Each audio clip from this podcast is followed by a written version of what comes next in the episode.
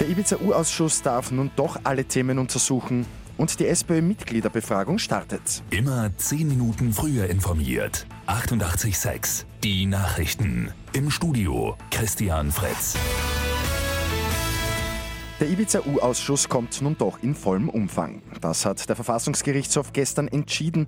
Damit dürfen alle von SPÖ und NEOS geforderten Themen untersucht werden, nicht nur wie bisher geplant die Causa Casinos. Beate Meinl-Reisinger ist sehr erfreut, wie sie gestern auf Twitter mitteilt. Der Verfassungsgerichtshof hat uns vollinhaltlich Recht gegeben.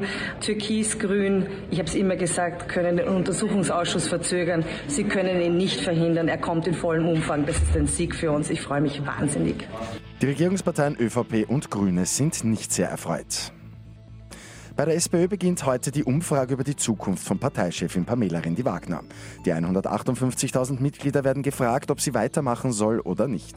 Aber auch über die Themen, die in den nächsten Monaten im Fokus stehen sollen, werden sie abgefragt, etwa die Vier-Tage-Woche oder die Klimamilliarde. Der frühere US-Vizepräsident Joe Biden hat bei den Vorwahlen der Demokraten gesiegt. Er gewinnt in einem Großteil der 14 Bundesstaaten. Senator Bernie Sanders landet auf dem zweiten Platz. Österreich trifft in Liga B der Fußball Nations League zum Auftakt am 4. September auf Norwegen. Die weiteren Gegner der ÖFB-Auswahl sind Nordirland und Rumänien. Und das Burgenland wird wieder storchenfit gemacht. Die gute Nachricht zum Schluss. Die ersten Vögel werden demnächst in Rust erwartet. Gestern sind die Horste geputzt worden, damit die Störche ihren Nachwuchs dort optimal aufziehen können. Mit 886 immer 10 Minuten früher informiert.